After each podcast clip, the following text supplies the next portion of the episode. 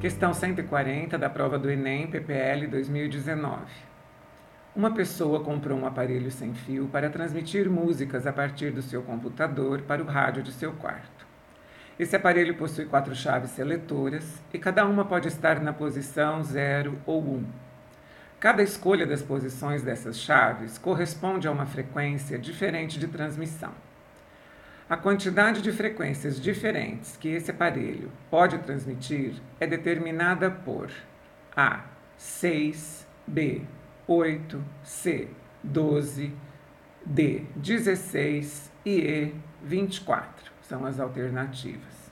Veja, esse problema envolve uma situação de uma combinação de possibilidades entre essas chaves.